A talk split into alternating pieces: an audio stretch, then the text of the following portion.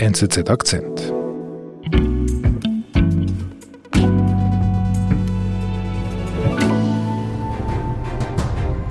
Спрашивают вот такими каждыми вопросами, а, что они думают об этом, что они думают о России, что они думают о rусских. Мои дети стали стесняться. Das говорить, ist Elena Rang. Sie ist eine 39-jährige Russin, verheiratet mit einem Schweizer, Thomas Lang, hat darum auch den Schweizer Pass.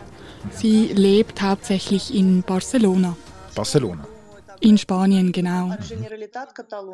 Und sie erzählt hier in diesem Ausschnitt einem der wichtigsten russischen Fernsehsender, der ein dreistelliges Millionenpublikum bedient, wie ihr die Kinder in Spanien unrechtmäßig weggenommen worden seien. Sie behauptet, die spanische Kinderschutzbehörde habe ihre Kinder entführt und das nur, weil sie Russin sei. Krasse Geschichte.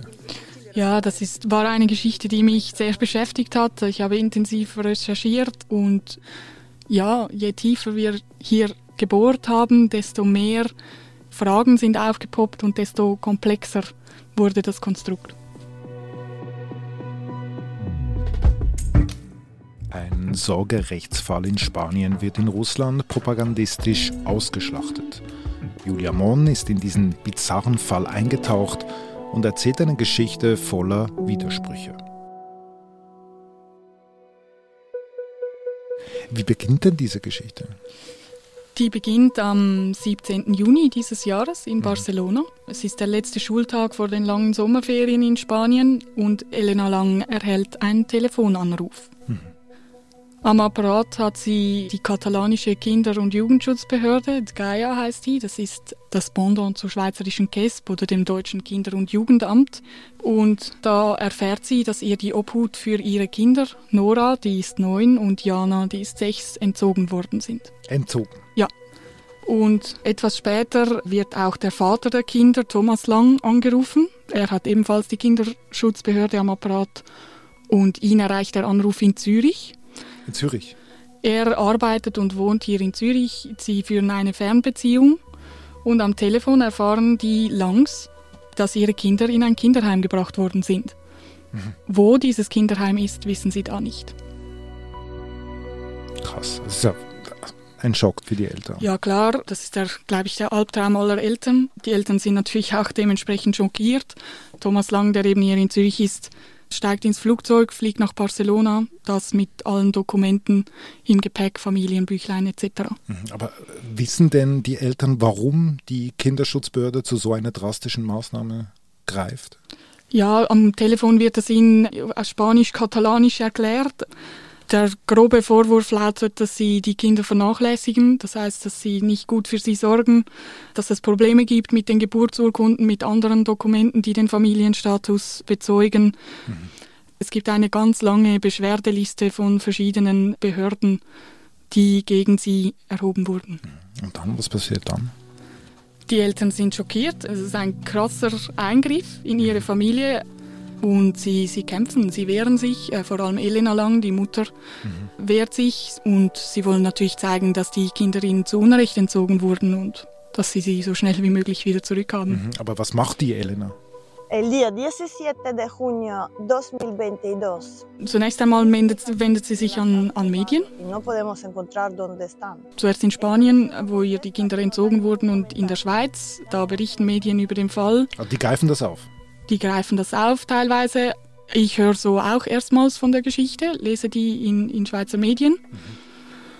Und dann, nachdem sie quasi hier in der Schweiz und in Spanien die Medien mobilisiert hat, legt sie aber noch einmal eine Schippe drauf und mobilisiert auch russische Medien, also Medien in ihrem Heimatland. Hier zum Beispiel tritt Elena Lang im staatlichen Sender NTW auf. Das ist der drittgrößte russische Fernsehsender, der erreicht rund 100 Millionen Menschen. Elena Lang ist empört. Sie erzählt von ihrem Fall, hält Dokumente in die Kamera, Pässe in die Kamera, aber damit nicht genug. Es gibt dann auch noch einen, einen Twist in diesem Beitrag. Elena Lang stellt hier den Zusammenhang her mit dem Ukraine-Krieg. Sie sagt, die spanische Behörde habe ihr die Kinder nur weggenommen, weil sie Russin sei und die Behörde habe ihr gesagt, dass das nicht ihre Kinder seien, sondern die Kinder von getöteten Ukrainern.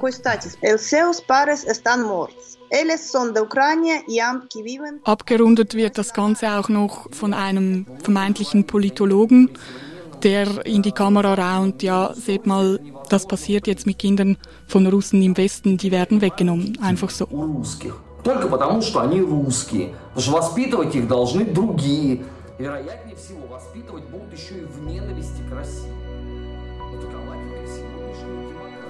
Und das, wie du gesagt hast, in einem staatlichen Fernsehen.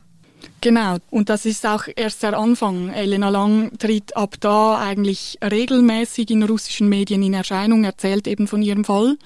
Sie ist auf Online-Portalen, in anderen Fernsehkanälen, darunter auch Russia Today, Zeitungen berichten über ihren Fall, sie gibt Interviews.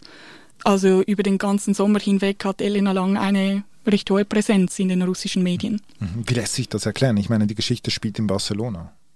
Ja, aber äh, die Geschichte an und für sich und die, die involvierten Staaten, das ist ein, ein Geschenk für die russische Propaganda. Mhm, warum? Ähm, weil es schön in dieses russische Narrativ, das Russland quasi schon vor dem Krieg, aber jetzt im Krieg natürlich noch viel mehr pflegt, dass Russen im Ausland nicht mehr sicher sind, dass sie vor Verfolgung nicht mehr sicher sind, dass man ihnen im Westen übel will und sie hasst und erzählt auch schön von einem Sittenzerfall im Westen. Also man mhm. klaut jetzt den, den Eltern, äh, wohlsorgenden Eltern, klaut man jetzt hier schon die Kinder. Keine Moral, keine Werte mehr im Westen und kann man das entgegenstellen, diesem, diesem Bild, das man auch vom Präsidenten von Wladimir Putin zeigen will, dass er sich eben aber um sein Volk kümmert, um die Menschen kümmert, um die Familie kümmert. Mhm.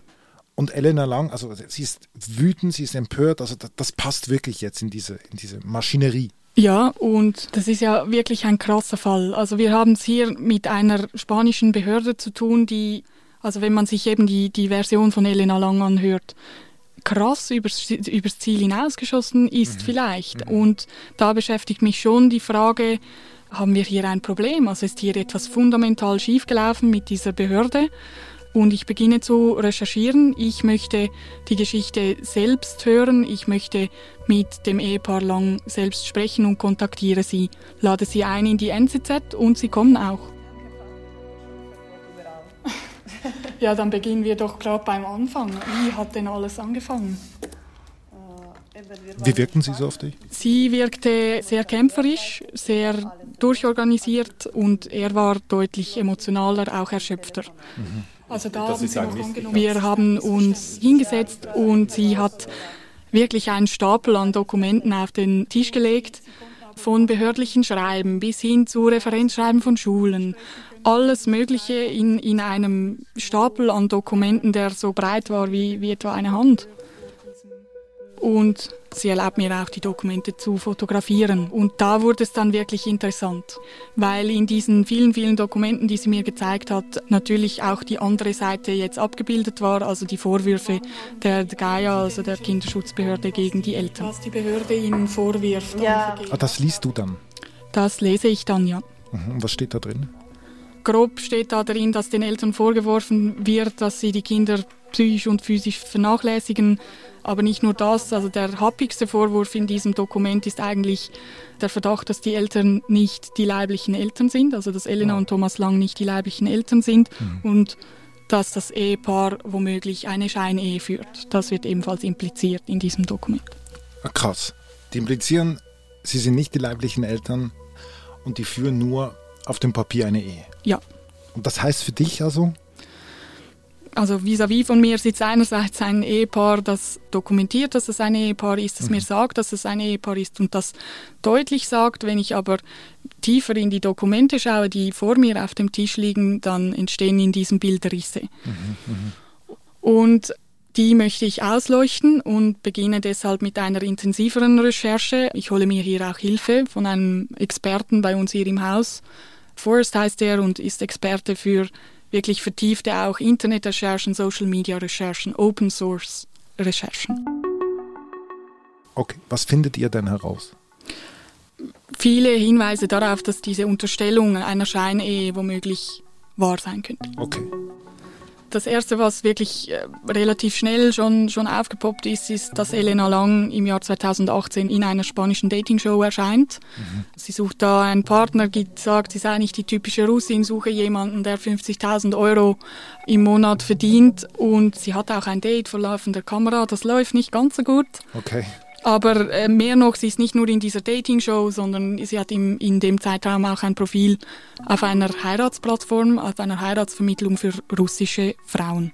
Okay. Das heißt, Elena Lang sucht offenbar einen neuen Partner, obwohl sie verheiratet ist. Mhm. Und dann gibt es noch ein, etwas, was uns stutzig gemacht hat. Wir sind natürlich auch auf die sozialen Medien gegangen und haben uns die Profile von Elena angeschaut. Viele Fotos, viele Kommentare, viele Orte, schöne Orte, wo sie hinreist, mal alleine, mal mit Kindern. Mhm. Und was da wirklich aufgefallen ist, ist, dass Thomas Lang nie in Erscheinung tritt mhm. auf den Social-Media-Kanälen Profilen seiner Frau, mhm. weder auf Fotos noch in den Kommentarspalten verweisen oder sonst irgendetwas. Er findet einfach nicht statt. Er findet nicht statt, er findet erst jetzt statt, wo die Medienkampagne zu seinem Sorgerechtsfall begonnen hat. Mhm. Eigenartig.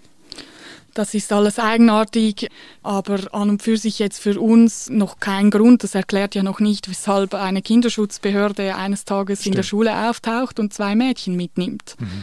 Das ist ja das Härteste, was genau. Also die Kinderschutzbehörde greift da auch auch im Rahmen ihrer ihrer Kompetenzen zum Äußersten. Mhm. Und da war mir einfach hatte ich das Gefühl, okay, da muss mehr dahinter stecken. Da da müssen ja belastbare Hinweise da sein, dass eine Kinderschutzbehörde in einem Rechtsstaat, und Spanien ist ein Rechtsstaat, das macht. Okay.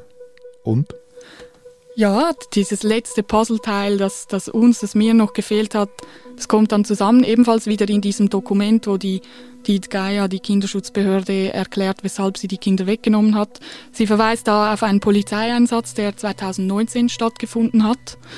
Elena Lang lebt zu der Zeit offenbar im Haus eines Herrn zusammen mit den Kindern. Und es kommt zu einem Vorfall von häuslicher Gewalt. Die Polizei wird gerufen und Elena Lang sagt gegenüber der Polizei aus eben, dass es zu Gewalt gekommen ist.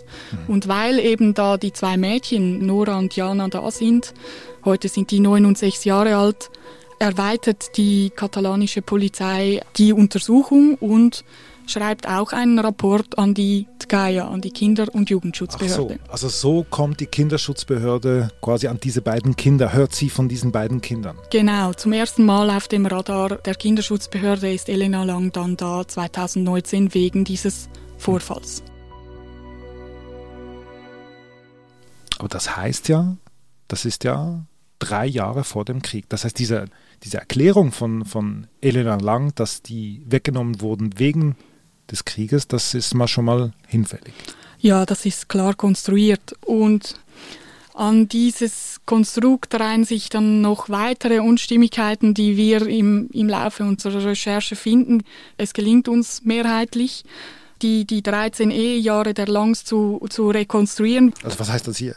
Rekonstruiert wirklich? Wir haben, ja, wir haben wirklich diese 13 Jahre eine Timeline erstellt mit allem Material, was wir hatten. Wir haben hunderte von Social Media Posts etc., Fotos, Einträgen und Dutzende von offiziellen Dokumenten von Behördenangaben auf der anderen Seite zusammengefügt zu einem Bild, das es uns erlaubt, ganz wenige Monate in diesen 13 Jahren quasi keinen Anhaltspunkt zum Leben der Elena Lang zu haben. Okay, und dann was seht ihr?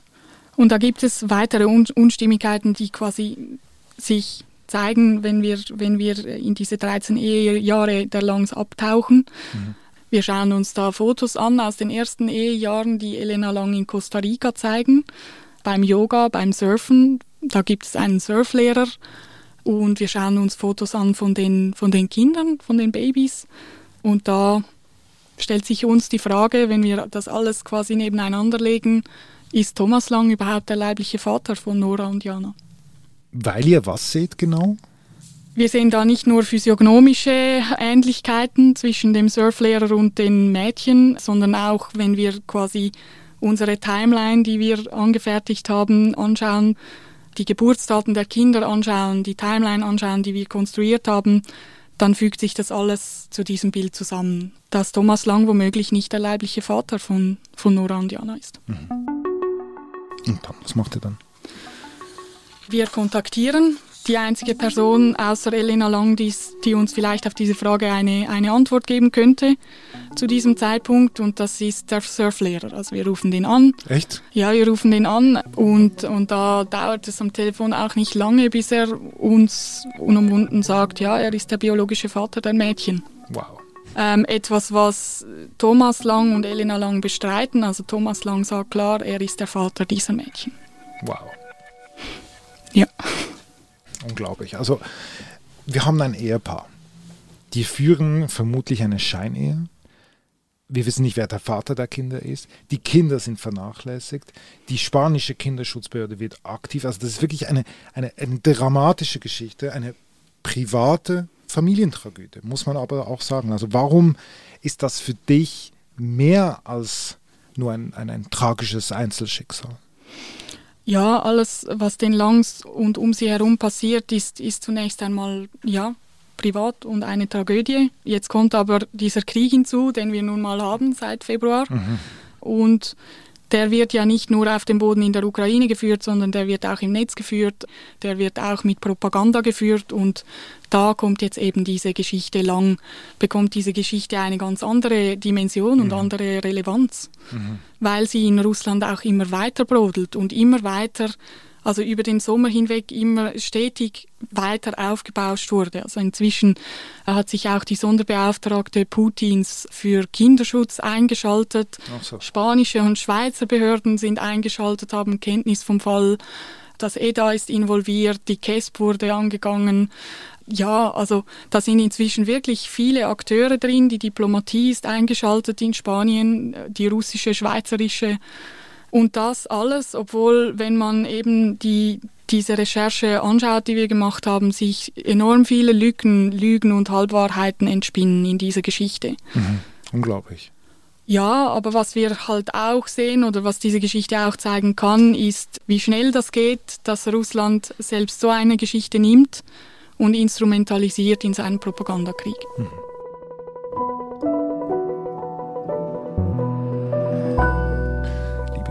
Über drei Wochen lang hast du dich in diese Geschichte hineingegraben, kann man so sagen, oder? Dein Artikel kommt selbstverständlich bei uns in die Shownotes. Registriert euch doch bei nc.ch. Die Lektüre lohnt sich auf jeden Fall und eigentlich immer. Liebe Julia, Messi. Danke euch. Das war unser Akzent. Produzentin dieser Folge ist Marlen Oehler. Ich bin David Vogel. Bis bald.